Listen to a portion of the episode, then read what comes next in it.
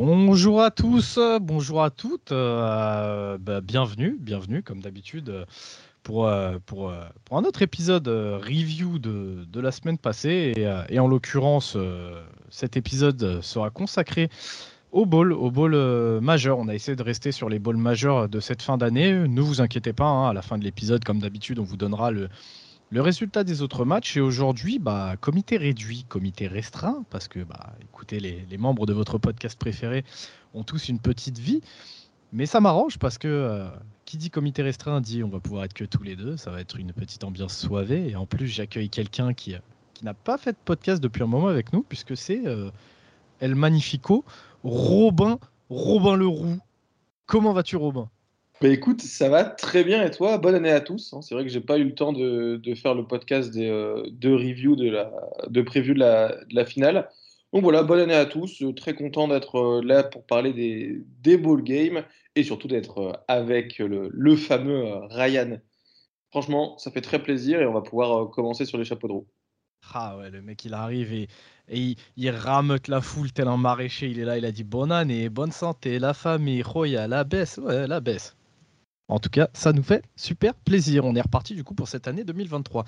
Et, euh, Rob, bah, je te propose euh, d'attaquer le morceau euh, directement. Hein.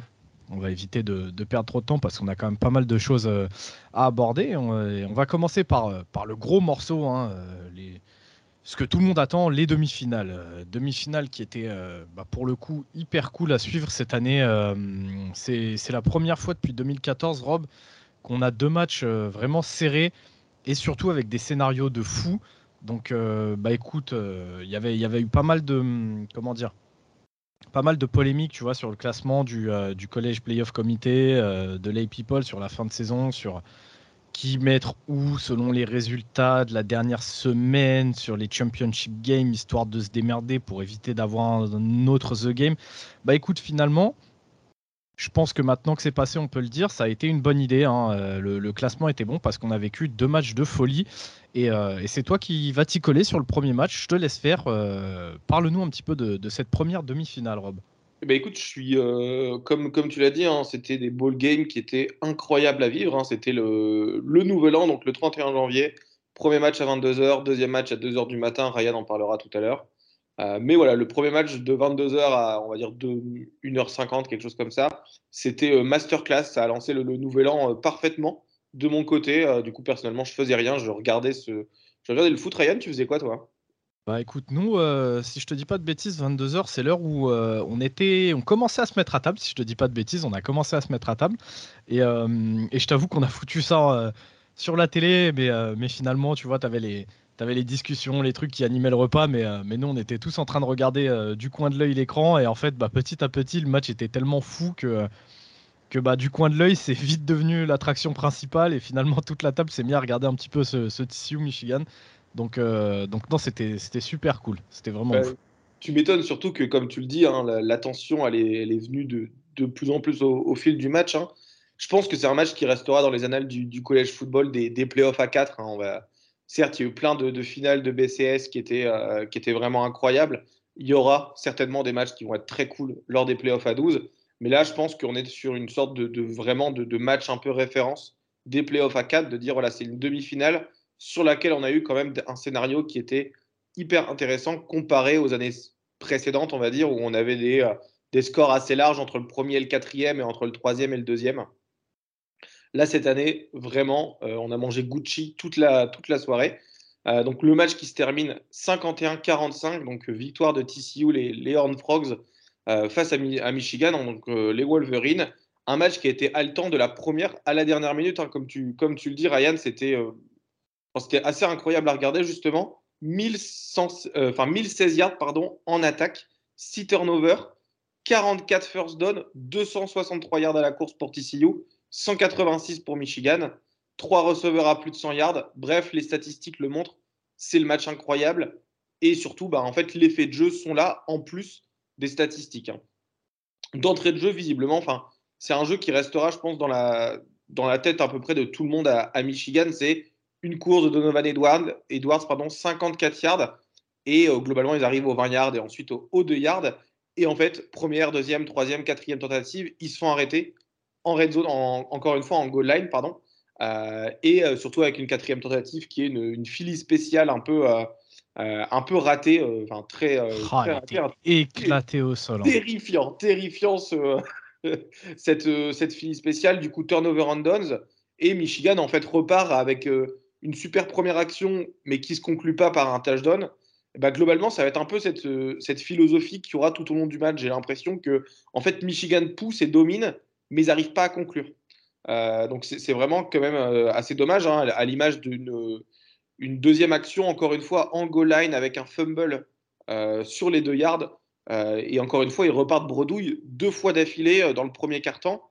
Ça fait mal au moral. Enfin, nous, on, a tous les deux fait du football. On sait très bien, Ryan, que quand on arrive deux fois en goal line et qu'on marche pas, qu'on marque pas, même pas trois points, ça commence à puer le somme, surtout pour une demi-finale et on se dit que voilà, TCU peut reprendre mentalement. Mais tu vois, justement, je, voulais, je voulais qu'on s'arrête déjà là pour en parler un petit peu. Mais tu as vu, Michigan, c'est pas la première fois, pas la première année qu'on le dit, ça choque dans les gros moments. Euh, coach, euh, coach Arbo, bah, c'est pareil, on a, on a nos doutes. Euh, c'est vrai que cette année, on, on les avait peut-être un petit peu moins grâce au match, grâce à The Game contre Ohio State, où justement là, ça avait été une masterclass. Mais finalement, encore une fois, tu vois, quand tu te refais un peu les événements de ce match, que tu vois le score final, bah, tu te dis qu'un mec comme, euh, comme Arbo, qui a connu la NFL, qui a connu les matchs serrés, c'est censé, il est censé être utile dans ces matchs-là. Il est censé euh, euh, te donner un petit peu l'ascendant en termes de, de, bah, de, réalisme, de pragmatisme. Tu pouvais t'attendre justement à ce que le mec, après ses quatre tentatives ratées en goal line, bah, il se décide à prendre, bah, je sais pas moi, peut-être un, peut-être un field goal, quelque chose, mais il faut commencer à scorer des points. Tu le dis, en fait, tu, ressors deux fois de la red zone de TCU sans avoir marqué un point. Bah, tu te dis que si tu avais mis le premier field goal, le deuxième field goal, à ce moment-là, tu as quand même une possession de gagner.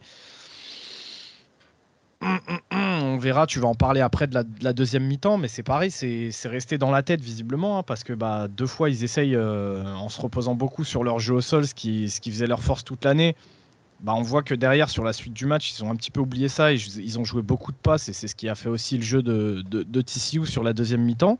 Donc euh, moi justement, encore une fois, j'ai été très très déçu bah, de Michigan euh, sur cette demi-finale. Je m'attendais vraiment à mieux. Je m'étais fait avoir par justement leur grosse prestation sur The Game.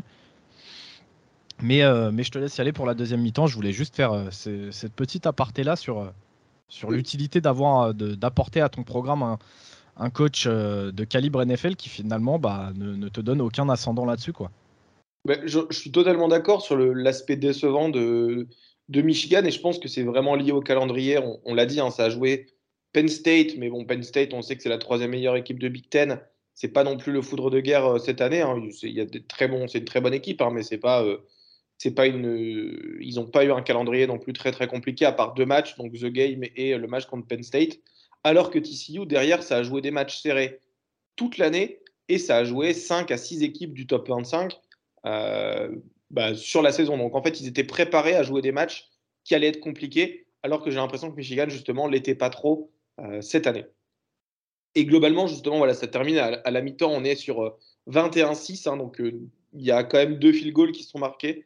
Et je, je, trouve que voilà, c'était un, c'était je sais pas ce que tu en penses, toi, mais retourner à la mi-temps avec un 21-6 en ayant manqué deux possessions euh, en goal line, je sais. Enfin, moi, je trouve qu'ils s'en sont pas trop mal tirés à la mi-temps. Ah non, non, non, clairement, ils s'en sont pas très mal tirés du tout. Hein. Tu les vois revenir à la mi-temps, bah voilà, tu as 21-6. Tu te dis que tu as deux possessions d'écart, mais, euh, mais rien n'est joué. Rien n'est joué. On sait, on sait comment ça se passe dans le football, encore plus dans le collège football. Euh, deux possessions d'écart, c'est rien. Hein. Tu rentres pas à la mi-temps. Euh, justement, je peux t'assurer que Sonny Dykes, lui, quand il est rentré à la mi-temps, il n'était pas en train de dire à ses gars, ouais, ça y est, on a gagné le match. Hein. loin de là. Non, mais je suis, euh, je suis totalement d'accord. Et, surtout que, en fait, même du côté Michigan, tu vois, on peut se dire, en fait, on aurait été égalité si on avait marqué les deux en goal line. Donc, en fait, on est dans le match, clairement. au retour des vestiaires, justement, on a l'impression que le, que le, match commence à. C'est même pas une impression, hein, le match commence à s'emballer pour te dire, il y a 8 drives d'affilée avec un touchdown. C'est une dinguerie quand même quand il pense. Du coup, on, arrive 48-38. Hein, euh, 8 drives. Je pense qu'à ce moment-là, il n'y a plus personne qui mangeait. Tout le monde était. Euh, là, il y avait euh, quelques mecs du podcast justement avec toi, Ryan. Je pense qu'à ce moment-là où, ça commence à avoir ces 8 touchdowns, c'est quoi un peu l'esprit dans, ben, chez vous? Parce que moi, c'est vrai que j'étais, on était tout seul, du coup, il y a ah. moins de choses. Hein. Moi, je t'ai dit justement au, retour des vestiaires, finalement, le match qui de base était juste là, de, un petit peu en ambiance pour le repas, finalement, c'est devenu l'attraction principale parce que justement, je me demande s'il n'y a même pas un record euh, collège, collège qui a sauté sur ce match, euh, sur le nombre de points inscrits, sur un minimum de temps. C'était n'importe quoi. C'était vraiment du tac au tac. Euh, ça marquait dans tous les sens. Il y avait des big plays dans tous les sens. Et donc, bah, forcément, en fait, on était comme des gamins devant le match. Donc, donc ouais, non, c'était top. Ouais, tu m'étonnes. 8 drives d'affilée quand même, faut, faut le faire. Euh, du coup, 48-38 après ces 8 drives, hein, donc euh, ça, commence un peu à ralentir avec quelques punts, euh, des petits fumbles par-ci par-là. TCU en fait marque un field goal pour passer à 51-38. J'ai cru qu'ils allaient tenter la quatrième sur le coup pour vraiment gagner le match, mais je pense qu'ils ont voulu s'assurer avec un, field goal bah, pour essayer de vraiment de passer à plus que 3 points en 4 touchdowns, donc de passer à 8 points. Voilà, c'est pour ça que qu'ils ont choisi le field goal. Donc, euh, en fait, Michigan, il, marque du coup euh, avec 5-6 euh, minutes restantes à 51-45 et arrive en fait leur, dernier drive. Ils ont une minute sans temps mort pour remonter le terrain. ils sont dans les 25 yards. Ils doivent faire du coup 60, 75 yards sans temps mort, 20 secondes. Première tentative, deuxième, troisième, ça marche pas. Quatrième tentative, on arrive sur le jeu, je ne saurais pas définir ce jeu entre catastrophique, mais également brouillon, euh, mais également euh, controversé. Je te, fais je te résume les faits, Ryan. On a, on a tous bien en tête, et ensuite tu me donnes ton avis. Hein. Globalement, euh, il y a une mauvaise communication entre le centre et le quarterback. Le centre snap la balle. La balle tombe par terre parce qu'elle est mal réceptionnée par JJ McCarthy, donc le quarterback de Michigan. Il y a Donovan Edwards, le running back, qui récupère la balle, qui va lancer le ballon pour le tight end. Du coup, euh, Colston Loveland, qui a fait un super match d'ailleurs, qui se fait plaquer cependant dans le dos avec la couronne du casque par un joueur de TCU. Targeting, pas targeting. Je pense que le débat, il va, euh, il a animé déjà le, nouvel ordre de tous les fans de college football du monde, hein. euh, et également de, bah de, toute la planète entre guillemets euh, footballistique qui était euh, qui était dessus avec euh, voilà moi de ce que je comprends de la règle du targeting parce que le targeting il faut savoir que c'est une règle qui est assez qui est sujette en fait à, l'interprétation. Est-ce qu'il y a volonté de faire ça? Est-ce que derrière il y a de la violence? Est-ce que c'est vraiment la couronne du casse selon les angles? On ne sait pas vraiment. Qu'est-ce que toi t'en penses Ryan de cette targeting pas targeting? Et surtout est-ce que je dirais même un peu plus loin la question est-ce que c'est ça qui coûte le match ou alors c'est juste que ça enlève quand même une opportunité, mais c'est pas ça forcément qui coûte le match? Alors pour moi, euh, effectivement, je suis de la règle targeting. Le fait même que derrière ça, ça parte en review de la part des refs et que les refs reviennent en te disant qu'il n'y a pas targeting, c'est pour moi un scandale. C'est vraiment c'est scandaleux. Euh, tu le disais, il y a plusieurs points importants dans la règle du targeting euh, qui sont l'intentionnalité, euh, le fait d'aller taper un joueur qui est euh, defenseless, donc euh, qui n'est pas en capacité de se défendre, la violence, tu as tous ces points-là. Et en fait, pour moi, tout était réuni, c'est-à-dire que le joueur, il a l'intentionnalité de faire ça parce que ce qu'il veut, c'est que Loveland ne prenne pas le, first down. Donc, il a l'intentionnalité d'aller le taper. Le joueur, le défenseur baisse la tête et va taper avec la couronne du casque, ce qui va dans mon sens. Euh, il va taper un joueur dans le dos et plus précisément sur la nuque alors que le joueur était en train de finir son catch, donc le joueur est defenseless. Donc juste le fait d'aller review ça et d'aller ensuite te dire non, il n'y a pas targeting, pour moi c'est un scandale et encore une fois ça va relancer tout le débat sur, euh, euh, comme tu l'as dit, l'interprétation de l'arbitre, tu vois. donc pour moi oui, targeting. ensuite, est-ce que c'est ça qui coûte le match? Non. faut pas oublier qu'à ce moment-là, même si le targeting est sifflé, effectivement, tu prends 15 yards de pénalité, mais il te restait, genre, euh, bah, tu l'as dit, une vingtaine de secondes à jouer pour euh, quasiment 50 yards et quelques à faire. Euh, le tout sans temps mort, parce que Arbo avait bouffé tous ses temps morts. Donc, compliqué, très compliqué. c'est pas dit que tu gagnes le match du tout. à côté de ça, j'ai envie de te dire, c'est comme sur tous les matchs comme ça où les arbitres influent vraiment sur une décision du match. Tu as envie de dire, bah, si tu avais scoré en fait dans, la première mi-temps tes deux, euh, deux occasions où tu vas en red zone et tu ressors bah, 100 points, bah, si tu avais scoré les deux fois, tu gagnais le match dans tous les cas, qui est ou pas euh, cet, cet imbroglio arbitral. Mais donc, donc non, je pense que c'est pas ça qui, qui fait que Michigan perd le match. Par contre, ça influe énormément sur la fin de match. Et, et oui, Michigan a quand même de quoi se sentir lésé. Parce que, bah, encore une fois, c'est pas ça qui dit que Michigan aurait gagné.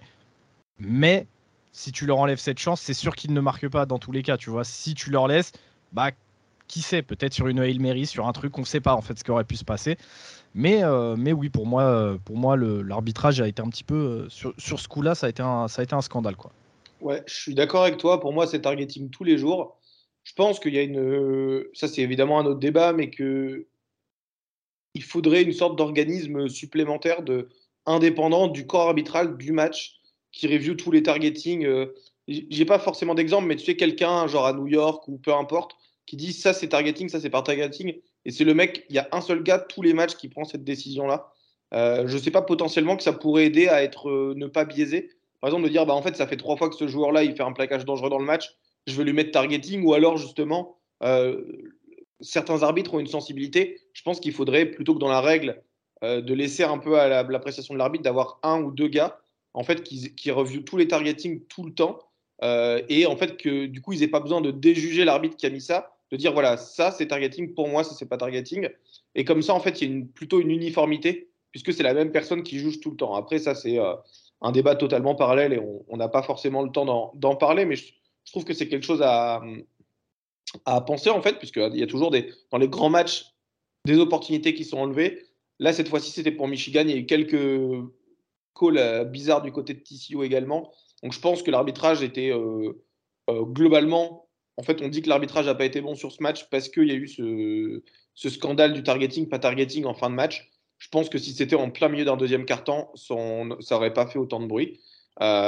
pour moi, du coup, il y a targeting, il y avait 15 yards. Après, il reste 20 secondes à jouer, 60 yards d'affaires. Donc, j'ai regardé le point de faute. J'ai regardé cette l'action justement juste avant le podcast en me préparant. Le point de faute, 15 yards plus loin. Il reste quand même 59 yards à jouer. Euh, moi, personnellement, 59 yards, faut faire un Hail. Comme tu dis, ça laisse une opportunité. Mais c'est pas pour ça que ça vole la victoire. Fallait marquer les deux TD en goal line, etc.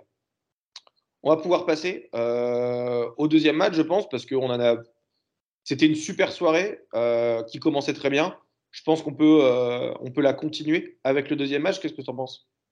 Ouais, ouais, carrément, carrément. Du coup, deuxième match, euh, Rob, et tu l'as dit, la soirée avait bien commencé, elle a bien continué. deuxième demi-finale, donc le Pitch Bowl, Ohio State, qui était donc quatrième, jouait contre Georgia, premier au classement. le match se jouait donc à 2h du matin, hein. c'était la suite directe du match contre, contre enfin Michigan TCU. Euh, donc cette fois-ci, lundi 1er janvier, hein, on avait passé la nouvelle année. Euh, et ça se jouait du coup dans le stade des Falcons euh, à Atlanta, au Mercedes-Benz Stadium. Donc c'est censé être sur terrain neutre, blablabla, mais finalement, bah, Georgia joue le match chez eux. quoi. et avant de, avant de commencer de parler, de, parler de ce match, Rob, moi j'ai juste une petite question pour toi. Qu'est-ce que toi t'attendais de la part des Buckeyes avant ce match, Rob? Eh ben, écoute, j'attendais totalement ce qu'ils ont montré. Euh, il me semble que bah, de toute façon, j'avais fait l'épisode de, de, preview avec vous, donc ça faisait pas non plus très longtemps que j'avais pas fait d'épisode, mais dans l'épisode de preview, j'attendais vraiment les Buckeyes euh, à la passe et très, euh, très cinglants. Donc c'est quand même ce qu'on a eu. Hein. Tu, parleras des stats tout à l'heure, mais ils ont été, ils ont marché avec leur force. cependant, enfin voilà, moi ils ont globalement joué le match que j'attendais. Après, euh, il y a euh, Georgia qui est pour moi est beaucoup plus euh, talentueux à la fois et mieux, je dirais pas mieux coaché, mais il y a vraiment quelque chose de bon. Donc je pense que les deux équipes, elles ont joué leur match et c'est pour ça qu'on en a profité. Ah, c'est bien vrai, c'est bien vrai. Du coup, résultat du match, bah, Georgia qui remporte ce match 42 à 41. là aussi avec un scénario complètement fou, on y reviendra un petit peu plus tard, mais donc comme le disait Rob, on attendait beaucoup d'Ohio State. Euh, surtout euh, au sortir bah, de, ce The Game où euh, ils ont un petit peu déçu. ils ont pris, alors il faut le dire, quand même une, petite fessée. Hein. On a vu que même Ryan Day s'est retrouvé un petit peu, un petit peu sur hot seat parce qu'il était sorti de son match. Les receveurs en ont, pris pour leur grade parce que bah, bien qu'ils aient une escouade ultra talentueuse, il y avait eu énormément de drops. CJ Stroud, lui aussi, on avait pris sur son grade bah, parce que forcément, t'es quarterback, donc tu incarnes un petit peu cette attaque, donc si l'attaque ne tourne pas, c'est de ta faute, même si pour le coup Stroud avait sorti un match déjà sacrément sérieux sur, sur ce The Game.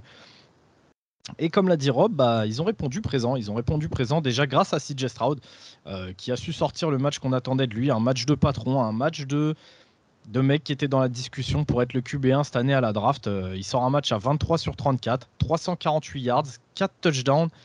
Euh, il rajoute 34 yards à la course dans le quatrième quart-temps sur une, sur une très grosse course pour permettre aux siens de, bah, de continuer à y croire. Donc gros gros match de CJ Stroud à côté de ça, bah, on avait Georgia. Georgia qui, euh, qui comme face à LSU, euh, ils ont beau avoir une, très grosse défense, bah, on voit que Georgia, cette année, ils ont du mal à défendre euh, les grosses attaques à la passe. Ça a été le cas contre LSU, ils ont pris un petit peu le bouillon. Justement, on attendait CJ Stroud sur ce match parce qu'on s'est dit qu'il pouvait vraiment leur faire mal. Bah, ça a été le cas. CJ, il en a vraiment profité en trouvant bah, ses cibles favorites. Je pense à Emeka Ekbuka et Marvin Harrison, hein, les deux receveurs, euh, ils, ont, marqué. Les deux ont marqué. Les deux dépassent les 100 yards. Euh, on est à 112 yards et un TD pour euh, Ekbuka contre 106 yards et deux touchdowns pour, pour Marvin Harrison. Mais finalement, bah, Georgia réussit à l'emporter grâce à la maladresse du kicker d'Ohio State, Noah Ruggles. qui, qui jusqu'à présent était sur un, sur un 2 sur 2 sur le match et qui là rate le kick le plus important de sa saison. Alors que, comme je vous le disais, Stroud avait, euh, tout tenté pour le mettre à distance. Après, je crois que le kick est pas facile. Hein. C'est un kick, je crois, d'une cinquantaine de yards. Donc compliqué, mais malheureusement, on a vu qu'il avait la jambe, mais pas du tout la précision. Et, euh, ça met fin euh, aux espoirs bah, de finale nationale pour, pour les Buckeyes. Euh, du côté Bulldogs, c'est vrai que pour l'instant on a beaucoup parlé de l'attaque des Buckeyes, mais côté Bulldogs, hein, ils sont pas en reste. Hein. Euh, on a un Stetson Bennett qui bah, finit complètement sur un nuage euh, sa carrière universitaire. en ce moment, il est vraiment très très fort. Là, il sort bah, un 23 sur 34 lui aussi. Bizarrement, exactement les, mêmes stades de complétion que, que CJ Stroud. Mais, mais lui, il finit à 398 yards, 3 TD et une interception, plus 1 TD à la course. Euh, lui aussi, pour le coup, il a des cibles talentueuses. Hein. Il a été accompagné bah, par le, fameux tight end Brock Bowers, euh, qui aura su faire les actions qu'il fallait au moment où il fallait. Euh, il finit à, je crois, 4 réceptions pour, pour une soixantaine de yards. Mais surtout, ce qui était intéressant, Rob, c'était l'éclosion du wide receiver sophomore Arian Smith, qui lui, pour le coup, finit le match à 129 yards et un TD. Il a vraiment fait la misère à, à, ce, à ce, backfield défensif des, des Buckeyes. Et surtout, euh, Rob, bah, comment ne pas parler de, Kenny McIntosh euh, qui est en train de terminer sa saison en boulet de canon. Euh, là, il sort un match à 70 yards en 5 courses, auquel il ajoute 56 yards et 1 TD en 5 réceptions. Et, monsieur s'est même permis de se viander tout seul à 10 yards de la end zone en se prenant les pieds dans le tapis, ce qui lui coûte bah, du coup un TD, à, un TD à la course. mais dans tous les cas, il a, comme je te le disais, il a encore éclaboussé toute sa classe cette demi-finale. Mais, euh, mais en tout cas, c'était un sacré match. Je pense qu'on a, on a tous kiffé le suivre. Euh, et du coup, bah, je, vais te demander à, toi, Rob, bah, qu'est-ce que toi, t'en as pensé personnellement de, ce match?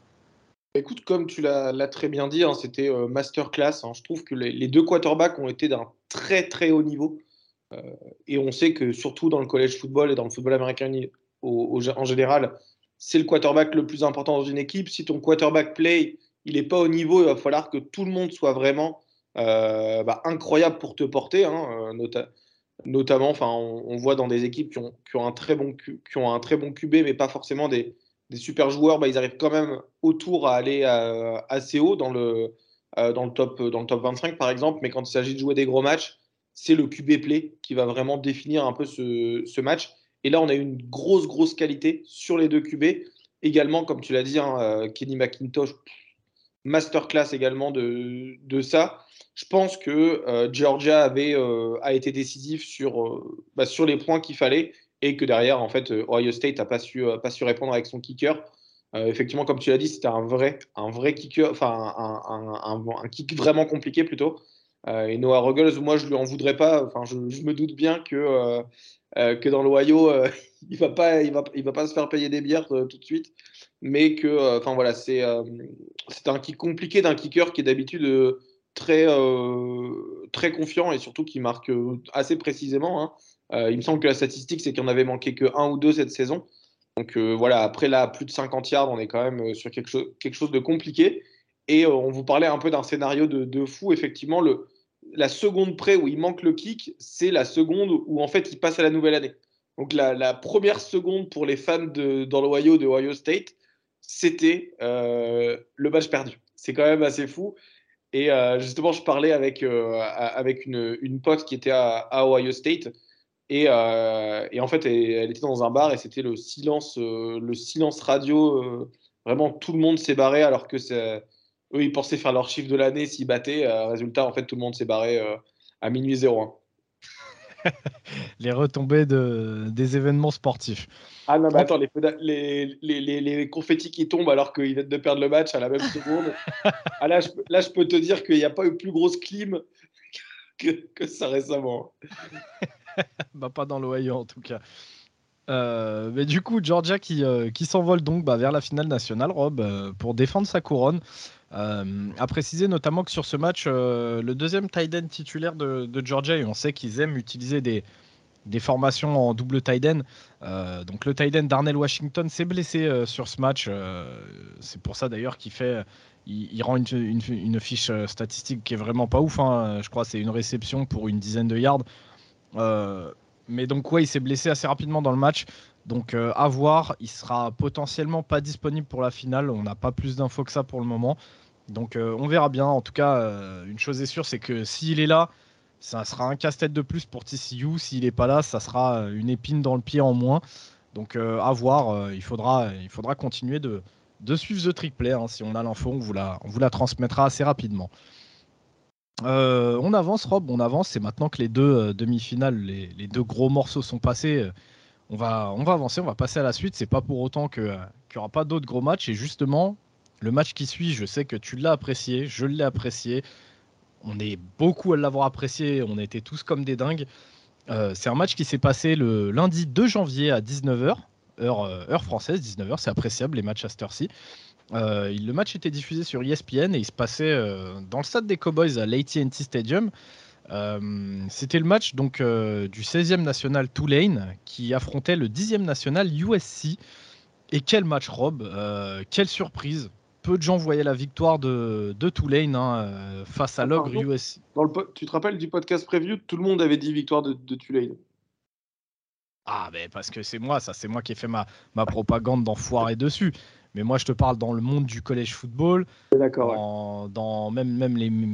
Comment dire Même dans la fanbase française, je suis pas sûr que tu aies beaucoup de gens qui seraient prêts à parier euh, leur baraque sur Tulane, tu vois, face à USC.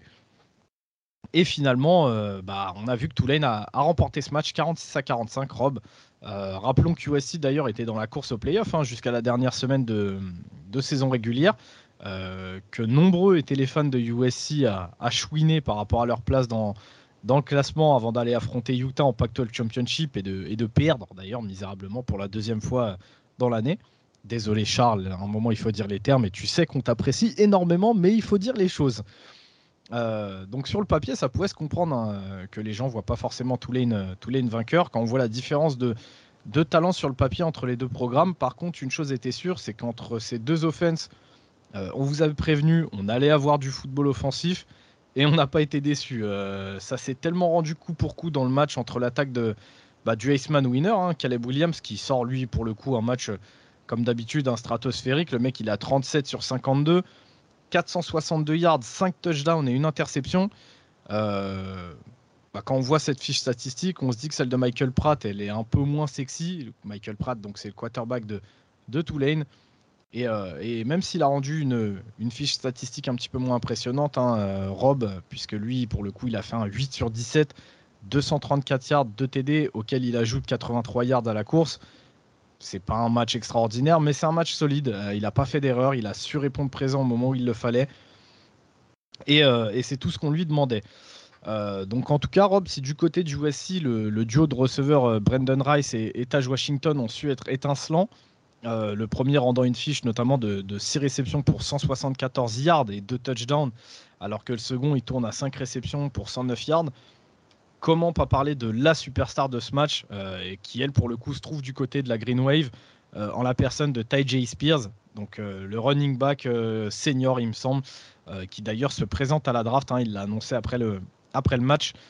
Lui, pour le coup, il sort un match complètement dingue. Hein. Il, fait, il, sort un match de, à 17 courses pour 205 yards et 4 touchdowns. Et, et si Tulane a pu y croire aussi longtemps dans ce match, bah, c'est en grande partie grâce à Spears et sa capacité à marquer en un éclair. Parce que pour le coup, lui, il, lui en faut pas euh, mille des occasions. il lui suffit d'un gap et, ça peut très rapidement se, transformer en une course euh, de plus de 50 yards. Il l'a montré tout au long de la saison, mais c'est important de le montrer aussi sur, sur ses ball games contre des adversaires euh, plus forts, entre guillemets. mais, mais placer toute la gloire, par contre, de la victoire sur les épaules de, de, de Ty ça serait pas juste quand on voit euh, à quel point la défense de Tulane a été importante sur la fin du match. Euh, la défense de Tulane, bah, on l'a dit, c'est une défense qui joue avec. Euh, voilà, c'est pas la plus talentueuse du pays, c'est pas celle qui compte le plus de 5 étoiles ou de 4 étoiles. Elle joue avec ses forces, elle joue avec ce qu'elle sait faire et elle dispose de bien moins de talent sur le papier que celle de USC qu'on a cessé, qu'on n'a pas cessé plutôt de critiquer. je pense sur tout le dernier tiers de la saison hein, maintenant. Euh, il faut pas oublier que sur la fin de ce match, Rob, euh, après un nouveau TD bah, de Ty J. Spears, la balle est rendue à USC dans leur 5 yards et que c'est la défense qui est bien emmenée par un magnifique Dorian Williams, euh, le middle linebacker, qui lui pour le coup sort, un match complètement dingue à 17 plaquages. Cette défense va forcer un safety, ce qui, qui finalement donne 2 points à Tulane et redonne la balle à l'offense de, de Tulane. Donc cette défense va chercher de safety, ce qui redonne la balle à Michael Pratt qui lui aura 3 minutes pour scorer et qui au bout du suspense ira scorer justement ce dernier touchdown dans les 10 dernières secondes pour donner euh, la victoire à Tulane. Euh, je ne sais pas ce que toi tu as pensé du, match, Rob, tu vas, nous, tu vas nous dire tout de suite ce que tu en as pensé. Euh, juste une autre question que tu gardes dans un coin de ta tête. Est-ce que tu ne penses pas que faire lancer 52 fois la balle à Caleb Williams a été finalement une erreur quand tu rentres au vestiaire avec deux possessions d'avance à la mi-temps et que au début du quatrième quart-temps, tu as toujours 12 points d'avance? Est-ce que tu trouves pas finalement que même si tu un mec ultra talentueux en Caleb Williams, lui faire passer 52 fois la balle, ça t'a pas finalement mis, euh, mis dans la merde plus qu'autre chose quoi euh, bah écoute, je garde cette question pour le, pour le reste. Je vais donner le, ressenti sur le match. Euh, encore une fois, on, on, est, le lendemain en fait du Nouvel An. Hein, donc euh, clairement, encore une fois, on est euh, royal. Enfin, le, du coup, le, surlendemain, puisque le lendemain c'était la NFL, mais le, surlendemain, on mange encore une fois, on mange encore une fois Gucci avec un super scénario, un super match. Donc les les balls du Nouvel An qui n'ont pas déçu pour la plupart. Hein. Donc euh, moi j'ai adoré ce match. J'avais prédit Tulane comme tout le monde dans le, dans le podcast d'ailleurs. Et j'ai pas été pas du tout été déçu. Donc encore une fois, Spears incroyable. Et euh, bah, quel plaisir de voir USC perdre déjà. Euh, D'instinct, je dirais que euh, c'était un match qui a été. Euh, en fait, la défense de USC est globalement plus, plus largement les défenses de Lincoln Riley, parce que déjà à Oklahoma, c'était c'était pas ça. En fait, je pense que Lincoln Riley a un vrai problème défensif et que ça peut pas, on peut pas amener à gagner des gros matchs dans ce genre de moment-là. On l'a vu contre Utah quand il y a eu besoin d'avoir de la défense, ils n'ont pas été là.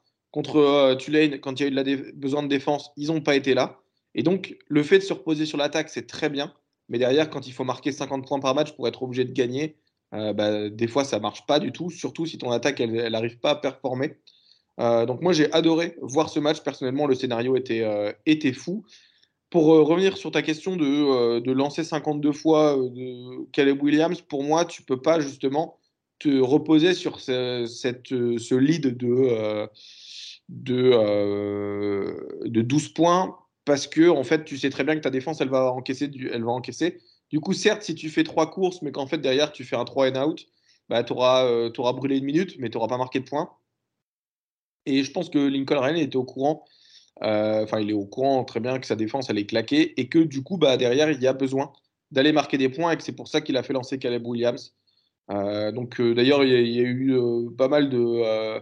quand on dit, hein, par contre, Ball Never Lies, il y a eu raison parce que, je sais pas si tu te rappelles, il y a eu un horrible, horrible passe interférence sur la défense de Tulane. et le jeu d'après, comme par hasard, bam, interception. donc ça, je pense que c'est Tulane était mieux dans le match. Et voilà, moi j'ai adoré voir ça. Pareil pour la course sur les yards.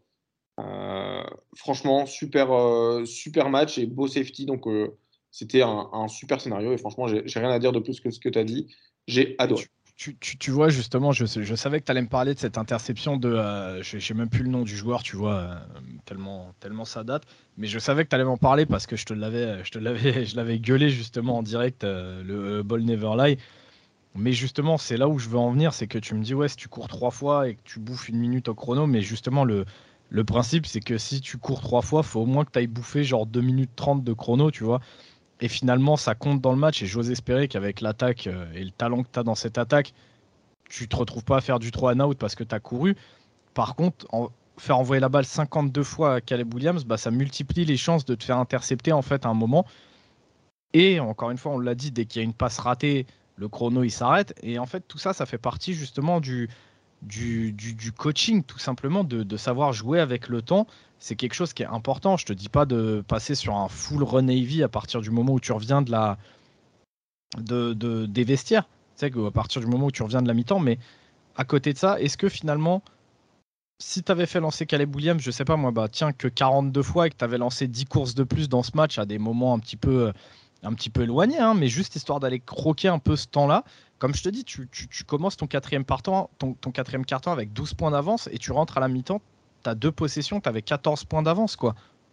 Et encore une fois, tu vois, ça fait partie de ce genre de truc où oui, effectivement, c'est pas le débat, mais on y reviendra. On, sera amené de toute façon à reparler de Lincoln Riley parce que c'est un coach qui, euh, qui, euh, qui, comment dire, qui cristallise certaines critiques au même au sein du podcast, alors qu'on a d'autres gros gros défenseurs de Lincoln Riley comme, euh, comme, comme Gus, donc on finira par en reparler. Mais tu vois, pour moi, tout ça, ça fait aussi euh, la différence quand tu as des grands coachs, tu vois, d'être capable d'aller à contre-courant de ton jeu et de ton style de jeu pour derrière aller chercher la win. Euh, en tout cas, bah, Tulane, Rob, ils nous auront fait kiffer cette saison. Il y avait vraiment une défense hargneuse, une offense qui était talentueuse. Euh, personnellement, je suis content de voir qu'on s'était pas planté avec Val euh, quand on avait dit à la fin de la saison dernière que cette équipe a une win de Tulane, parce qu'il faut le rappeler, hein, l'année dernière, Tulane, c'est une seule victoire sur l'année. On avait dit qu'elle avait du potentiel, elle l'a prouvé de fort belle manière en finissant sa saison rankée top 16 et en battant le dixième du pays dans un bowl majeur. Donc euh, personnellement, moi, c'est personnellement un gros kiff cette année Tulane. Et euh, maintenant que ça c'est dit, nous pouvons passer à la suite. Rob, et tu vas nous parler notamment du Rose Bowl. Bah ouais, écoute, euh, juste pour revenir 30 secondes, je suis euh, encore une fois bravo à Tulane, hein, parce que, et bravo à vous aussi de l'avoir vu. franchement, Tulane, je crois que c'était 2-10 hein, et pas 1-10. je suis plus sûr, mais enfin, entre une et deux victoires, le, plus gros tournant de l'histoire de la NCA, hein, de toute façon, passer de 1-10 ou 2-10 à, aller, aller gagner 12 euh, bah, matchs, du coup, puisqu'ils ont gagné leur ball game et leur euh, championship game. Donc, franchement, euh, une saison sur une très belle, très belle note positive. pour parler du Rose Bowl, justement, c'était un match du, Nouvel An, donc j'étais un peu, un peu déçu. Je ne sais pas pour toi, Ryan, mais moi j'ai trouvé ça un peu décevant parce que je m'attendais à avoir quelque chose comme l'année dernière. Donc l'année dernière, pour rappel, on a eu un Utah-Ohio State donc euh, au, euh, au granddaddy of them all, hein, donc au, grand-père de tous, le plus vieux ball game de, l'histoire. Il y a eu un super match entre Ohio State et Utah, et cette année, bah, on s'est dit c'est un peu le rematch. On a la, meilleure équipe de la Pac-12 contre la troisième meilleure équipe de la, Big Ten, qui est du coup Ohio State, euh, Penn State, puisque Ohio State et, Michigan sont en playoff. Mais je me suis dit, voilà, ça allait être un petit remake. On allait avoir bah, un sacré score, match hyper serré et c'est pas forcément ce qu'on a eu. Euh, j'ai trouvé ça décevant en trois grandes parties, on va dire. Décevant déjà parce que fait, la, la météo n'était pas au rendez-vous. On sait que c'est légendaire hein, d'avoir le, coucher de soleil sur les montagnes de, de, Pasadena, mais il pleuvait, il y avait du brouillard sur tout le secteur, donc c'était euh, c'est assez dommage. Je sais que ça ne fait pas forcément partie du match, mais c'est tout le folklore autour qui, a un peu manqué, euh, qui m'a déçu dès le, dès le premier, enfin dès le début. Je savais que ça allait être comme ça. Décevant aussi parce qu'en fait, c'est la dernière fois qu'on voit le Rose Bowl comme match entre la Big Ten et la Pac-12 dans son format actuel. Hein. Euh, l'année prochaine, ça accueille les demi-finales de playoffs euh, et l'année d'après, globalement, ça va faire partie des, euh, des stades qui vont être sélectionnés pour les playoffs à 12. Donc, on n'aura plus cette légende de East versus West. Donc voilà, ça va être un peu, un peu dommage, je trouve, de, de voir que le Rose Bowl, bah, ça sera plus vraiment le Rose Bowl comme on l'a connu. Et finalement, bah, décevant sur le terrain, parce que bah, voilà, je trouvais que les matchs n'étaient pas serrés, parce qu'en grande partie, voilà, Cameron Rising, le quarterback de, l'équipe de Utah, il se blesse sur une blessure au genou. Et ça fait bah, deux fois, du coup, maintenant que euh, deux fois d'affilée, hein, qui finit pas un Rose Bowl. On se rappelle de sa, giga commotion contre euh, Ohio State l'année dernière. Et cette année, blessure au genou. Est-ce que Ryan, tu penses que c'est justement le, tournant du match dans le, dans le troisième carton, cette blessure de Rising, sachant qu'ils euh, ils étaient presque à égalité Il y avait un score seulement de, différence. C'était pas très. il n'y avait pas non plus grand, écart à ce moment-là. Bah bien sûr, bien sûr. Je pense que euh, tu l'as dit un petit peu tout à l'heure quand tu parlais des QB play sur ce genre de gros match. Euh, pour le coup, Cam Rising, on n'était clairement pas, tu vois, dans une, dans une disposition à Utah où euh, il commençait à être un peu critiqué et que tu as un petit freshman derrière lui qui pousse pour lui prendre sa place. Et du coup, les fans cherchent à voir le freshman parce qu'ils sont excités. Non, non, pour le coup, Cameron Rising, c'est le quarterback titulaire de Utah. ça l'a été toute la saison. Euh, ça l'est même déjà depuis, euh, depuis bah, plusieurs années, hein, puisque tu l'as rappelé, déjà l'an dernier, il finissait pas le Rose Bowl. Donc non, là, c'est clairement ton quarterback, c'est euh, ton quarterback titulaire, ton QB1. Et forcément, en fait, dans toutes les équipes qui sont dans cette disposition, perdre ton quarterback numéro 1, forcément, c'est un détournant du match parce que ça fait baisser, en fait, ça fait baisser tout simplement tes chances de win. tu le sais, tu as fait du foot, j'ai fait du foot. Euh, quand un QB1, il se prépare avec son équipe numéro 1, il tourne ses reps avec son équipe numéro 1. Quand le coach a déjà idée de faire peut-être passer son, son freshman ou son sophomore ou même son junior derrière en numéro 1, tu sais que le QB2 bah, prend aussi des reps, justement avec la team 1 pour s'y préparer. Là, c'est pas le cas. Là, c'est vraiment, tu rentres en cours de match, faut, faut tout de suite être dedans parce que c'est un ball game. En plus de ça, tu affrontes Penn State qui, qui, a une grosse défense. Euh, ton gameplay, il n'est pas spécialement préparé pour euh, euh, camoufler un petit peu les faiblesses de ton QB2. Tu vois, c'est plein de choses qui font que forcément c'est un tournant du match pour moi. En plus, c'est justement comme tu l'as dit, c'est ça se passe dans le troisième quart-temps. Tu vois, si encore la blessure avait eu lieu à la mi-temps, c'est pareil, tu as les 15 minutes de la mi-temps pour préparer quelque chose en urgence, tu vois. Là, le fait que ça soit tout de suite après dans le troisième quart, c'est compliqué. C'est compliqué. Et sinon, ouais, je te rejoins, je te rejoins quand même tout à fait sur, sur les points que tu as dit qui sont décevants. Après, moi, je trouve que la deuxième partie, ça, c'est toi qui est, qui est attaché à ce format-là parce que euh, Pac-12, tout ça, tout ça, moi, je l'ai peut-être pas vécu comme ça. C'est ça fait un petit pincement au cœur, mais je suis en mode. Le Rose Bowl, c'est tellement légendaire que de toute façon, en fait, il va se renouveler. Et peu importe ce qui deviendra, déjà l'an prochain, ce sera comme tu l'as dit, il va accueillir une des deux demi-finales de playoff, donc déjà ça va être, euh, ça va être magnifique. Et ensuite, les autres années sur, euh, sur, euh, sur ces playoffs à 12, c'est pareil, il faut attendre de voir, mais je suis persuadé que ça va aussi nous donner de, très belles affiches. Le stade et, tout ce que tu as dit, tout le folklore qui est autour font que c'est le genre de lieu qui, qui, va se renouveler en fait, même si ça fait un petit pincement au cœur, tu vois, je le prends pas comme une déception. Bah ok, écoute, c'était. Euh, je, suis d'accord avec toi. C'est vrai que moi, je pense que j'ai un aspect sentimental avec le Rose Bowl que toi, t'as pas parce que euh, bah, vous ne jouez pas. Du coup, euh, du coup, voilà. Mais voilà, je pense que le, côté décevant du match était quand même là. Donc, côté Penn State, en fait, on est plutôt sur un match très positif. Hein, donc, j'ai pas encore dit le score, mais je, le donne. Hein. Penn State donc l'emporte 35-21 contre Utah. Donc, il y a quand même deux touchdowns d'écart. Hein. Euh, sachant qu'il me semble qu'il y avait 35-14, euh, que l'écart a juste été réduit. Euh, mais du coup, voilà, du côté de Penn State, on est sur quand même une masterclass de deux joueurs, un freshman et un senior. On va commencer par le freshman, hein, celui qui restera le plus longtemps et que vous allez pouvoir regarder le, plus. On a Singleton qui court pour 120 yards et deux touchdowns, dont un de 87 yards, qui est le troisième plus long touchdown de, de l'histoire du Rose Bowl. Sur 120 ans, je le rappelle, c'est 123, il me semble. Euh, ça fait quand même pas mal. Euh, donc sur, 23, euh, sur 123 ans, il a le, record, enfin le troisième plus, plus long touchdown de, de l'histoire à la course, 87 yards. Et également avec ce match, il dépasse les milliards sur la saison pour un true freshman. Ryan t'en parle depuis le début de la saison, un Singleton, comme quoi il est. il est c'est un crack. C'est un crack et bah, encore une fois, on voit qu'il fait un super match et la carrière, elle va être on va dire, voilà, sans aucun doute très, très rassurante du côté de, Penn State, sachant qu'ils ont un duo de running back derrière leur running back numéro 2 j'ai plus son nom en tête, mais euh, également très fort. Donc euh, il a marqué un touchdown sur ce match. Donc ça va être un super duo pour un peu à, l'époque euh, Sanders Barclay, je dirais, à, moindre moindre moindre coup. sinon voilà du côté du côté senior, celui qu'on verra le qu'on verra un peu moins parce que je pense pas qu'il aura de, chance en NFL. Hein. on aura Sean Clifford donc qui parle à tête haute de, de Penn State avec une victoire au Rose Bowl, donc, euh, qui est quand même légendaire, hein, surtout pour la, pour la Big Ten. Et il part surtout avec une performance qui est très correcte, 279 hein, yards, 2 touchdowns, et il a rajoute une, cinquantaine à la, à la, course. Et par la même occasion, il devient le QB avec le plus de victoires de l'histoire de Penn State, devant la légende Trace McSorley, hein, qui, qui est aujourd'hui du côté des Cardinals. Franchement, euh, j'ai trouvé que c'était un super, euh, moment sur le, terrain. Je ne sais pas si, Ryan, tu l'as pris en compte.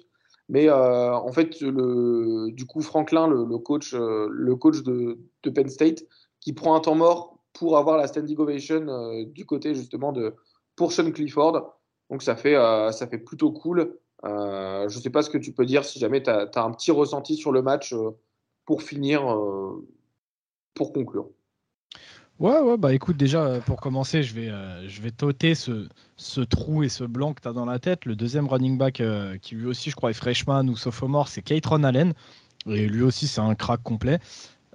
sinon, ressenti sur le match, bah écoute, comme tu l'as dit, en fait, on était quand même sur un faux rythme un petit peu spécial. Donc moi, j'avais surtout le match en, en fond, tu vois, j'étais pas aussi focus que sur d'autres sur d'autres balls. mais par contre, un truc qui m'a fait, bah me reconcentrer dans le match, c'est justement toute cette fin de match, déjà tout le long du match, un truc où il faut que. Mais à pas, j'ai envie de te dire, euh, un, un, mini mea culpa, un moitié mea culpa pour Sean Clifford, euh, qui cette année fait une saison tout à fait correcte, tout à fait sympathique à suivre, et qui sur ce match fait encore un, match pour le coup, on lui en a envoyé plein la gueule, euh, parce que les autres années, c'était un petit peu Sean Clifford qui te faisait perdre le match quand, quand tu jouais Penn State. Bah là cette année c'est pas le cas et donc là pour son dernier match en fait euh, avec les Nittany Lions, il a rendu comme tu l'as dit un, match hyper correct, vraiment même bon limite on l'a vu faire des sacrés bons lancers et être clutch sur certains moments. Donc c'était à signaler. Euh, j'étais vraiment en train de me dire franchement Clifford, je suis content tu vois qu'il parte avec une performance comme ça et pas euh, ce qu'il est capable de faire où tu sais il t'envoie des, calzones des calzones de saison tu vois donc c'était cool.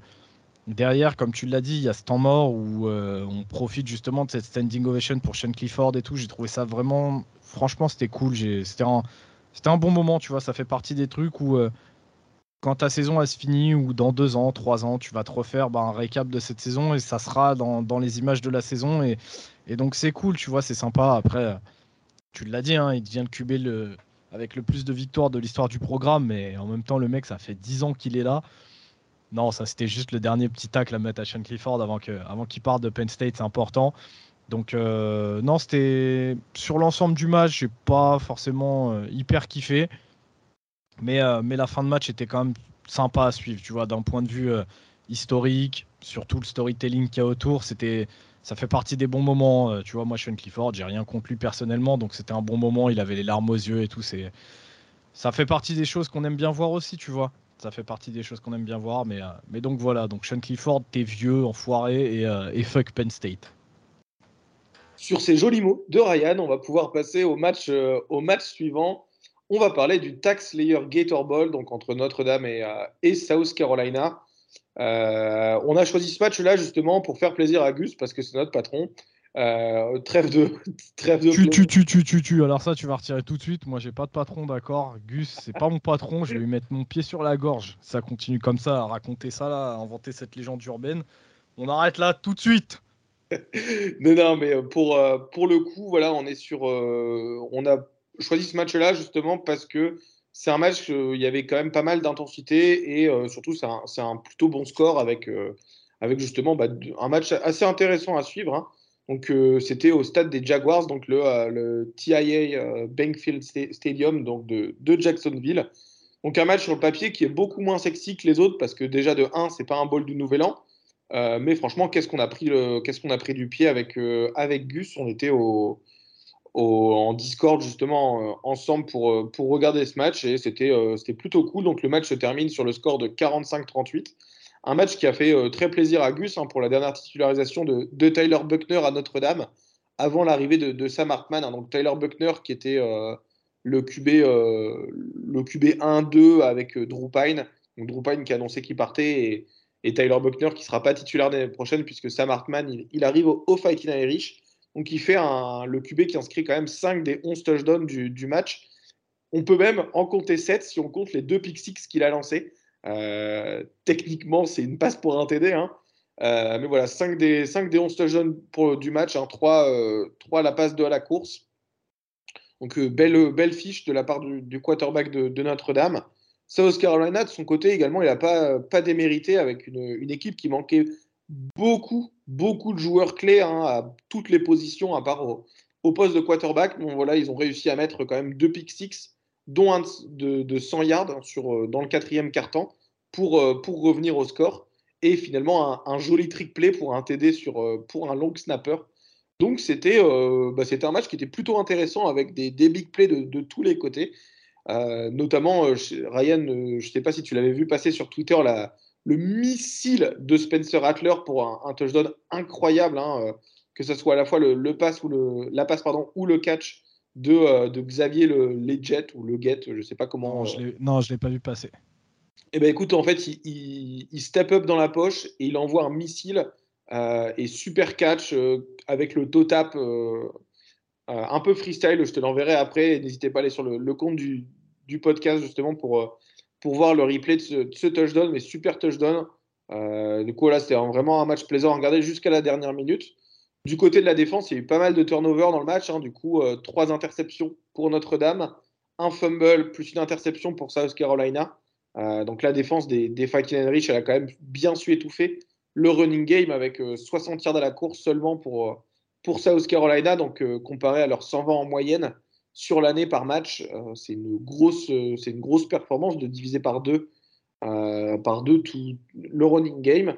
Voilà, on, voulait quand même parler de ce match parce qu'il était, euh, il était important, enfin il n'était pas forcément important, mais euh, il y avait des super belles actions et c'est un match avec du suspense. Euh, donc voilà, je pense qu'il n'y a pas grand chose à dire. Ryan, tu n'avais pas regardé le match, mais du coup moi je voulais quand même, euh, quand même en parler. On peut finir hein, sur, le, sur le dernier match dont on a envie de parler, un match qu'on a tous les deux regardé et qui était un plaisir notamment à regarder. Ryan, est-ce que tu, veux en parler de, ce match entre euh, Kansas et Arkansas? Euh, Bah écoute, comme tu veux, ouais. De toute façon, euh, comme d'hab, hein, on va en parler tous les deux. Donc euh, tu me dis si tu as envie de l'introduire, tu l'introduis. Si tu veux que je l'introduise, je l'introduis. Hashtag no homo, faites attention. Hein. Même si on est en big 2023, on n'a aucun problème avec ça. Mais, euh, mais comme tu veux, comme tu veux, Rob. Eh bien, écoute, vas-y, euh, bah, si tu veux, je, je vais, euh, je vais commencer, puis on va plutôt tourner ça autour d'une vraie discussion. Hein. Le, le, le, match, personnellement, j'avais pas, euh, j'ai regardé le premier quart-temps quand un, ça commençait à un peu être euh, à sentir mauvais pour Kansas et que Arkansas prenait, le, prenait de l'avance. J'ai regardé d'autres matchs le 28 décembre, notamment il y avait, euh, bah, il y avait Notre-Dame, bah, Notre-Dame South Carolina. Du coup, c'est un des matchs dont, que j'ai plutôt mis en, mis en avant. Et au final, ça a été un match de dingue. Hein. Donc il y aura eu de, de tout, hein, des énormes TD, des turnovers dans tous les sens, du drama, de l'attention. Euh, Ryan, si jamais tu veux nous parler un peu des statistiques de, de KJ Jefferson, le, euh, le Cam Newton euh, tracteur. Ouais, ouais, c'est ça, ouais, le Cam Newton, mais 36 tonnes. bah, déjà, ouais, ouais, pour, pour, commencer, ouais, clairement, Arkansas, Arkansas démarre ce match en, en, full contrôle. Hein, même, j'ai envie de te dire, la grande partie du match, ils l'ont contrôlé assez, facilement, grâce notamment à une prestation complètement folle bah, de KJ Jefferson, euh, bah, qui semblait inarrêtable en fait sur ce match. Euh, il termine le match à 19 sur 29, 287 yards, 2 touchdowns et une interception. Mais à côté de ça, le mec te rajoute 130 yards et 2 TD au sol.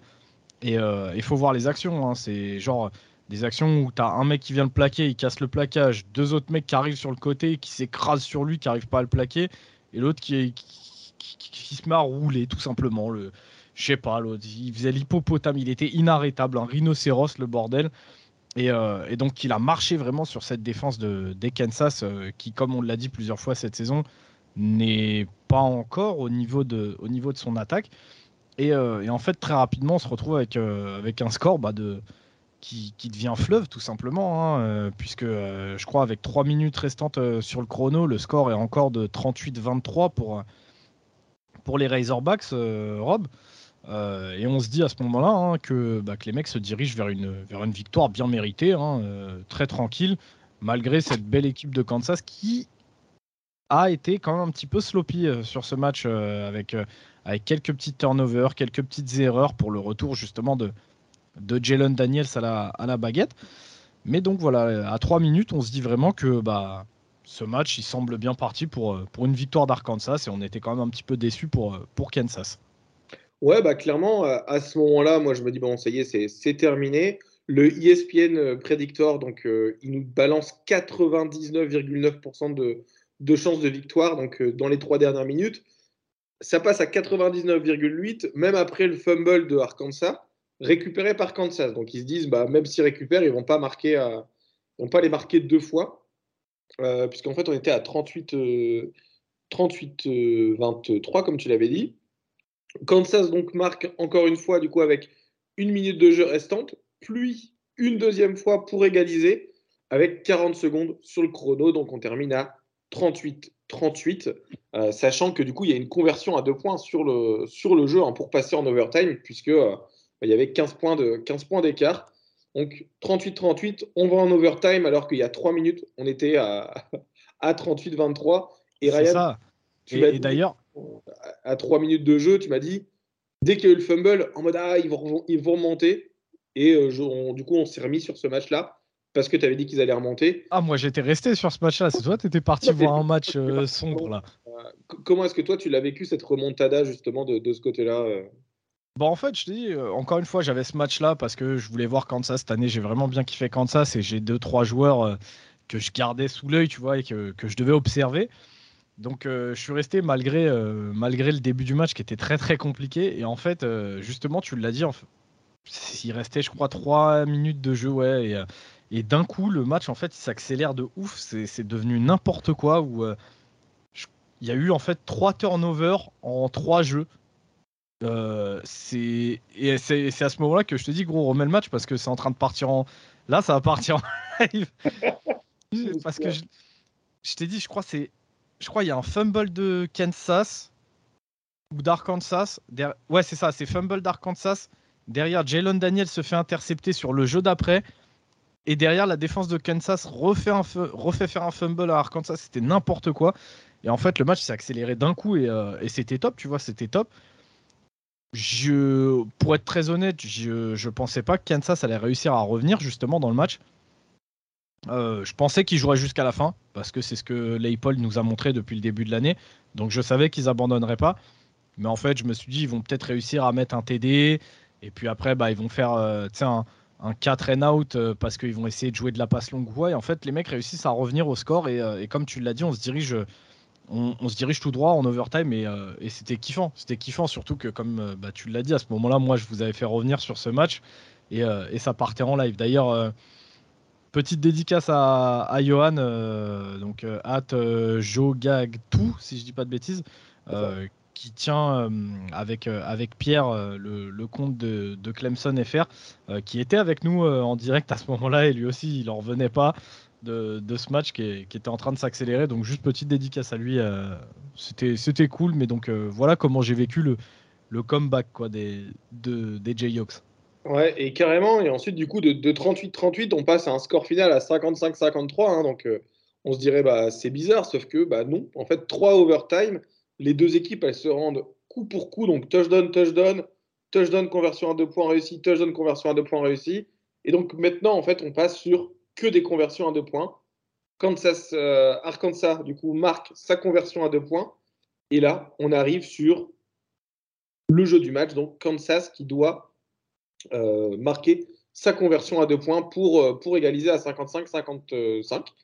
Et malheureusement, en fait, ça marche pas parce qu'il tente un triplé compliqué. Hein. Du coup, en gros, c'est une, une sweep. Hein. donc, c'est le receveur qui commence à, à, partir de le, de son côté, du coup, de son stance. Il part, il prend la balle du QB et en fait, il va la donner à un running back, enfin un, receveur, un peu comme une sorte de fili spécial, mais sans le QB qui part à la réception. Pour vous donner un peu ceux qui ont, moins de, notions de football. Donc voilà, il tente un trick play assez compliqué avec un receveur qui doit passer la balle, alors que bah, justement Jalen Daniels, il est sur un nuage aujourd'hui. Hein. Ryan l'a déjà dit, 37 sur 55, 544 yards, 5 touchdowns, 2 interceptions également, je rajouterais même un touchdown à la course. Euh, Ryan, comment t'expliques un peu cette décision de, de de justement de dire je sors la balle des mains de mon quarterback au moment le plus important du match Comment toi tu l'as vécu? Parce que moi, je ce, genre justement d'action, je me dis, mais pourquoi tu as ton QB qui est là, qui est en forme? Pourquoi tu lui mets pas? Alors, ça peut se comprendre. Euh, là, pour le coup, je pense que Leipold, il a, il a tenté un coup de poker. Euh, on le sait, Jalen Daniels, c'est un quarterback qui court beaucoup, qui est une vraie menace, en fait, grâce à ses jambes. Et, euh, et sur ce jour-là, la défense de d'Arkansas l'a hyper bien joué, c'est-à-dire qu'ils l'ont vraiment contenu magnifiquement tout le match. Et en fait, bah, sur quasiment tout le quatrième carton et même peut-être un petit peu avant, euh, ne lui envoie plus une seule course à Jalen Daniels. Euh, que ce soit sur un jeu designé ou même euh, Daniels de lui-même hein, ne court plus du tout, euh, même quand c'est un jeu de passe, il roule un petit peu sur le côté, mais il n'essaie plus d'aller chercher du gain. Et en fait, je me demande si Leipold n'essaie pas un coup de poker en faisant croire justement à la, un, QB run euh, designé pour Daniels parce que justement, il me semble que Daniels finit l'action euh, en se faisant à moitié plaquer par un, par un DN. Je pense qu'il a voulu faire croquer la défense à cette menace-là, surtout que tu sais que sur les conversions à deux points, t'as pas autant de yards à faire. Donc en fait, je pense vraiment qu'il a voulu leur, euh, les faire croquer à ça, mais bah finalement, ça n'a pas marché. La défense d'Arkansas est restée, restée très concentrée, très focus. Et, et, du coup, bah, malheureusement, ça rate. quoi. Tu, tu réussis pas tout le temps dans, dans le football. Euh, et, finalement, bah voilà, ça donne une, victoire des Razorbacks. Après, voilà, dans tous les cas, on pourra dire ce qu'on veut, mais, euh, mais Leipold, euh, cette année, il nous aura fait vraiment kiffer tout au long de l'année. il a carrément relancé le, programme. Hein. Là, je pense qu'on peut le dire. Il a relancé le programme de Kansas. Il suffit juste de voir le nombre de, places qui ont été vendues pour ce ball game.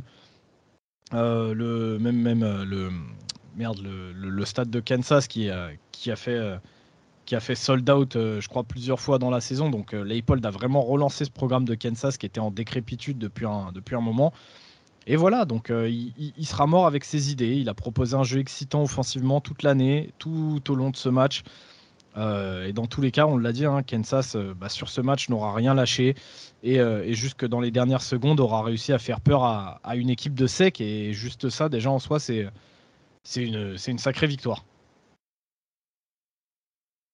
Eh ben, écoute, je suis, euh, d'accord avec toi. Enfin, je, comprends cette décision de, vouloir surprendre, mais quand tu vois la, la, réalisation de la passe, euh, après, c'est vrai, c'est toujours pareil. Hein. on dit euh, si, le touchdown il est marqué, si la conversion à deux points est marquée, en l'occurrence, ça va dire oui, c'est un génie d'avoir tenté ça. Et si ça marque pas, on va dire oui, bah, il fallait le donner au QB.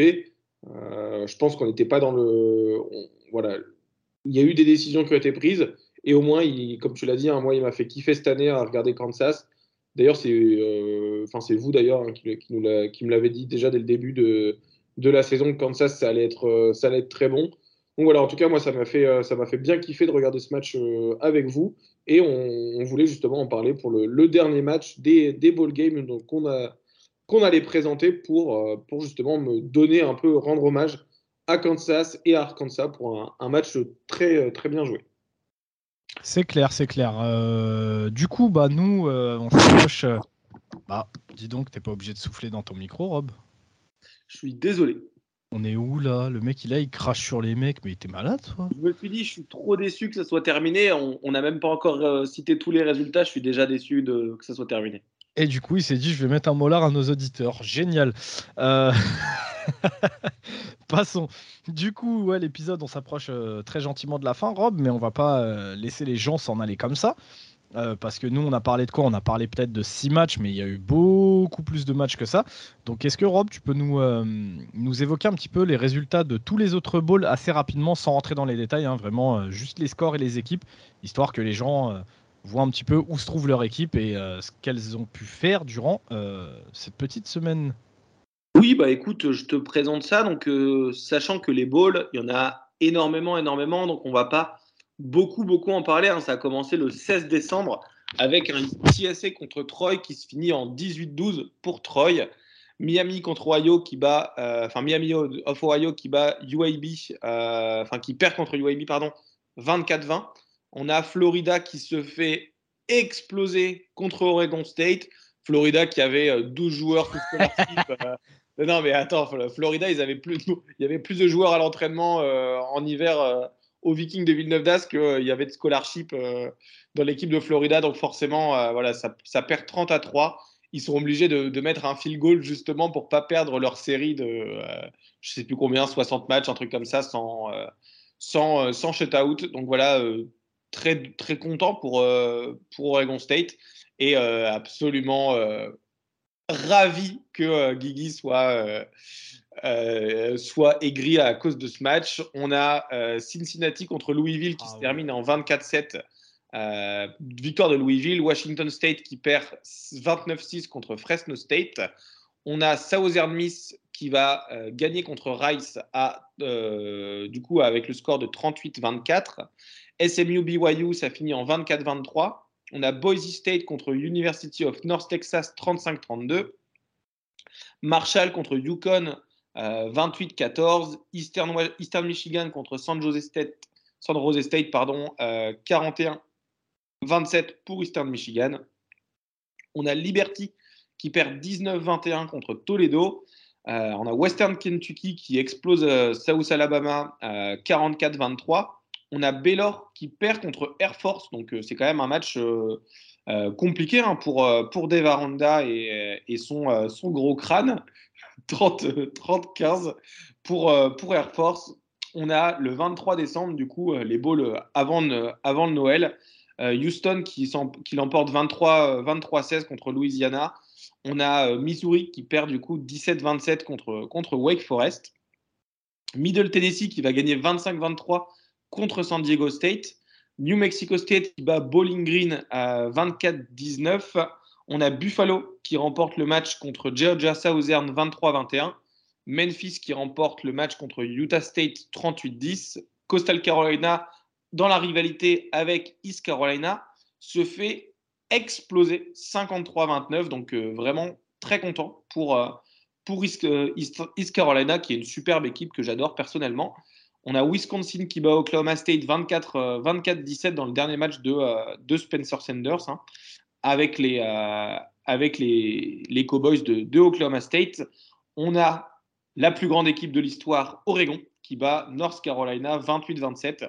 Euh, sur un, touchdown à la dernière seconde. Donc ça, c'est plutôt cool. On a Duke qui remporte euh, le match face à UCF 30-13 et qui conclut une super saison. Un Duke vraiment très très belle saison. On a déjà parlé de Kansas-Arkansas, 55-53 pour Arkansas. On a Texas Tech qui bat Ole Miss 42-25. Euh, bel hommage en tout cas à Mike Leach qui vient de, qui, vient de nous quitter donc cette, ce mois, le, le mois de décembre. Euh, donc euh, voilà, j'étais quand même très content d'avoir euh, cette victoire notamment après avoir installé la, Red Offense, donc c'est la Red, Red, Red, Air pardon, Offense, c'est un, un, très bon hommage. On a Washington qui l'emporte 27-20 contre Texas, un super match entre Oklahoma et Florida State dans le Cheez It Bowl, avec sur un 35-32, donc Florida State qui fait un beau comeback pour revenir et gagner le match contre, Oklahoma. On a Minnesota euh, contre Syracuse, donc 28-20, euh, victoire de Minnesota. Ensuite, on a le l'Orange Bowl, donc entre Tennessee et Clemson, 31-14 pour Tennessee. Euh, Kate Klumnik, qui, était sa, première titularisation cette année pour, euh, pour Clemson, qui n'arrive pas forcément à apporter cette, cette victoire face, face aux Volunteers de Tennessee. Super match également entre Pittsburgh et UCLA dans le Tony de Tigerson Bowl, 37-35 Victoire de Pittsburgh dans les dernières secondes également, puisque euh, bah, en fait, il marque touchdown et field goal pour aller gagner le match. On a Notre-Dame, South Carolina, dont on a déjà parlé, 45-38 pour les Fighting Irish. On a Maryland qui, perd, euh, qui gagne contre NC State 16-12. on a ensuite Ohio contre Wyoming, victoire du coup de Ohio un overtime 30-27. On a les bowls de Nouvel An, du coup, Ohio State, Georgia 42-41 pour Georgia, TCU, Michigan 51-45 pour les Horned Frogs, Alabama, Kansas State 45-20, victoire de Alabama avec un Bryce Young légendaire sur ce match et qui se déclare à la draft par la même occasion. On avait euh, le Transperfect Music City Bowl euh, et qui est le Psychos Committee Bowl hein, euh, entre Iowa et Kentucky, les deux attaques les plus excitantes du college football, qui se terminent sur un 21-0 avec deux touchdowns défensifs de Iowa, qui ont donc marqué autant de points, c'est officiel. Euh, Iowa a marqué autant de points en défense qu'en attaque cette saison. On a également, du coup, le 2 janvier, Utah-Penn State, on en a déjà parlé, victoire de Penn State, 35-21 au Rose Bowl le Goodyear Cotton Bowl, Cotton Bowl classique pardon, euh, entre Tulane et USC 46-45 pour Tulane. On a Ryan 63-7 pour LSU. Avec une performance euh, incroyable de la part de, LSU qui jouait, euh, qui a mis ses, ses, freshmen sur tout le terrain dans le quatrième carton et son ah le quatrième. Ils ont joué avec des mecs un peu sombres, euh, mais victoire, la victoire 63-7. Grosse, grosse perte de, LSU face à une équipe de Purdue qui n'était pas au niveau. On a Mississippi State qui, encore une fois, en hommage à Mike Leach, remporte le euh, RelaQuest Bowl 19-10 contre Illinois. Et on termine, ça nous termine les ball games. Euh, Ryan, est-ce que toi, tu as kiffé tes ball games? Ouais, ouais, clairement, ouais. Et puis, c'est vrai qu'on n'en a pas parlé. Mais très rapidement, euh, j'ai kiffé que tout autour du pays, il y a eu des, euh, hommages pour Mike Leach. Hein, T'en en as parlé légèrement, mais c'est vrai que je crois que littéralement toutes les équipes ont fait des hommages à Mike Leach à leur façon. Euh, je sais que nous, on avait un petit, un petit logo de pirate, je crois, derrière notre casque. East Carolina, c'est pareil. Dans le stade des Buccaneers, ils ont carrément fait un hommage dans le bateau. pour ceux qui connaissent un petit peu le stade des Buccaneers, il y a un gros bateau de pirates à l'intérieur du stade ils ont carrément fait un petit, euh, un petit mémorial et tout euh, pour Mike Leach, donc euh, vraiment au top, top, top. Et Rob, il est très humble, du coup, il voulait pas parler d'Oregon pour pas bouffer du temps. Mais est-ce que Rob, en 1 minute 30 là, tu es capable de nous décrire un peu cette dernière action? Parce qu'elle est quand même, ça, c'est quand même un symbole. Eh ben écoute Ryan, c'était incroyable. Hein. donc match du coup dans le quatrième carton, on était mené, on était mené et Oregon arrive à reprendre. Donc Bonix, dans, il reste, il me semble qu'on est au 2-3 yards, euh, goal line. Michigan pourrait en prendre de la graine et venir, euh, choper des, conseils euh, auprès d'Oregon, puisque nous, on arrive à mettre des, TD en goal line 7 sur ce match-là. Globalement, Bonix prend la balle, passe un peu, un peu en retard pour, pour Troy Franklin, qui arrive à faire son catch en plongeant de l'autre côté et pour égaliser du coup à 27-27 et on se fait très très peur puisque Camden Lewis fait un poteau rentrant pour la victoire du coup 28-27.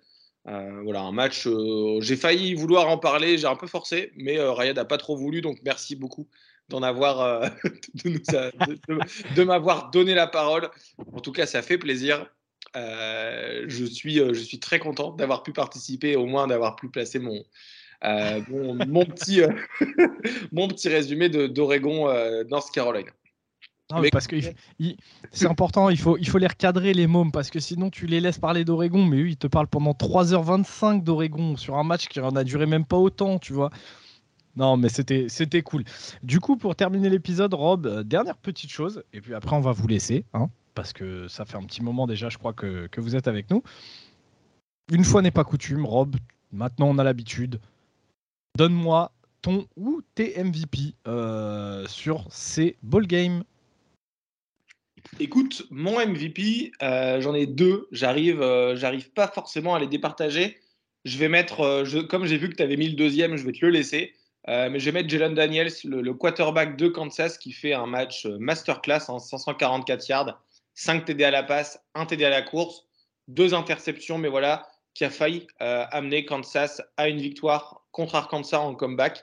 J'aurais aimé qu'il ait la balle dans la dernière possession, mais voilà, c'est mon MVP de l'attaque. En défense, je t'avoue que j'ai essayé de trouver un autre, autre MVP défensif que toi, que, donc, que celui que tu vas donner.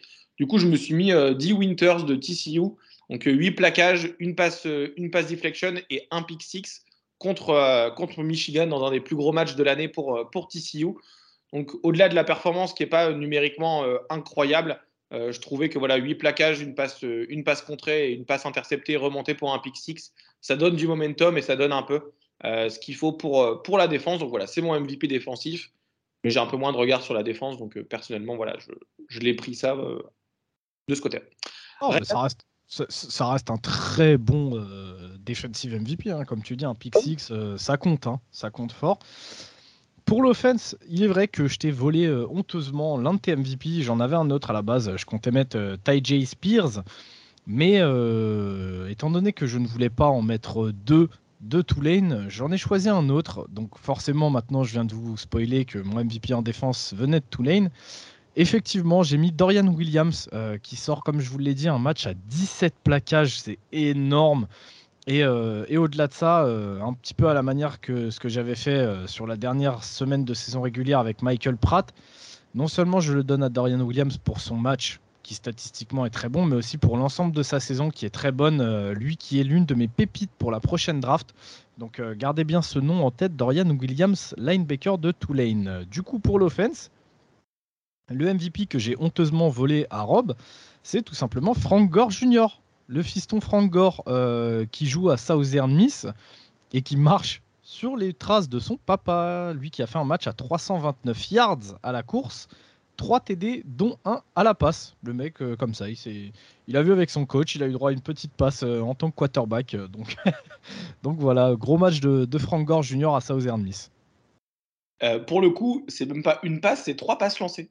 oh ouais. Eh, le mec kiffe sa life, quoi. Ah, là, le gars, il kiffait sa life pendant que son père était en train de se patater avec des mecs. Euh, oh, oh, oh, oh, ouais. Oh, on parle pas de Frank Gore dans les années 80, c'était un... c'était une autre époque. Non, mais là, maintenant, tu sais qu'il fait de la boxe. Hein.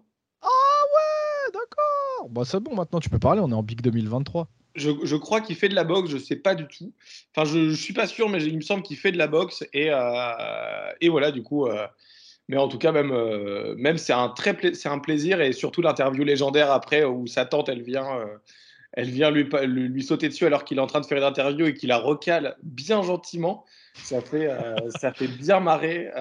donc en tout cas, super MVP. Pour moi, c'est le MVP total. Mais bon, comme tu as voulu le voler, je... on s'est mis d'accord. En tout cas, je, je pense qu'on a fait le tour. Donc on est une on a eu un beau programme aujourd'hui, en tout cas, avec un, récap des balls qui était euh, incroyable. Ryan, je, te laisse le mot de la fin. Moi, je vous dis salut à tous. Eh bah écoute, mot de la fin, mot de la fin, j'en sais rien, j'en sais rien. C'est quoi le prochain, euh, prochain rendez-vous? J'en sais rien. Je pense que ce sera euh, le match récap de, la finale, finale qui arrive vite et qui malheureusement sera euh, lundi dans la nuit. Ça risque d'être compliqué pour les fans, les fans qui suivent le collège football en Europe. on essaiera, si on a des sites de replay ou quoi, on essaiera de vous les transmettre. Sinon, kiffez bien votre finale. C'est le dernier match avant de longs mois, avant qu'on rentre dans tout le processus pré-draft, combine, tout ça. Donc kiffez bien votre dernier match de l'année en collège football. Euh, nous, on vous fait plein de bisous. Même les gars qui n'ont pas pu être là aujourd'hui euh, vous font plein de bisous. S'ils avaient pu être là, ils auraient été là. On aurait été 25 dans ce podcast. Donc euh, bisous à tous. Nous, comme d'habitude, on vous abandonne pas pendant la off-season. On sera là. On va, on va se démerder pour pour vous donner du contenu encore pendant longtemps, qui vous fasse euh, au moins patienter jusqu'à la reprise de NFL et de college football.